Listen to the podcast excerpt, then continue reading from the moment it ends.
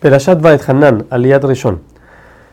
Moshe recuenta cómo él le rezó a Hashem que le deje entrar a la tierra de Israel, no por sus buenos actos, sino solamente por la bondad que tiene Hashem con su pueblo. Moshe le dice a Hashem que ya que lo dejó ver la caída de los primeros enemigos de Israel, Sihón y Og, que también lo deje ver la caída de los 31 reyes de la tierra de Israel. Menciona su bondad, cómo Hashem siempre acepta a los que regresan a él cómo él tiene fuerza de aguantar cuando se enoja con alguien y no, no castigarlo en el momento, la piedad que tiene Hashem con todas sus creaciones, que no es un rey que tiene consejeros que aun y que el rey quiere hacer algo bueno, los consejeros puede ser que le dicen no, mejoras otra cosa, sino que él es el que decide solo.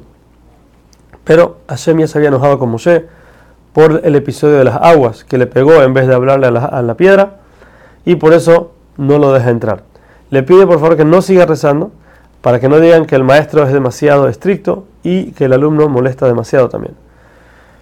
Entonces Hashem le encomienda poner a Yoshua, advertirle que es difícil llevar al pueblo de Israel, que no es un pueblo fácil, y que él tiene que llevarlos a heredar la tierra juntos. Quiere decir, no quedarse él en el campamento y mandarlos a la guerra, sino él tiene que liderar las guerras. Después de esto, Moshe les dice al pueblo parte de las leyes que ya enseñó. Primero, diciéndoles que no pueden aumentar ni disminuir nada de lo que está escrito en la Torah.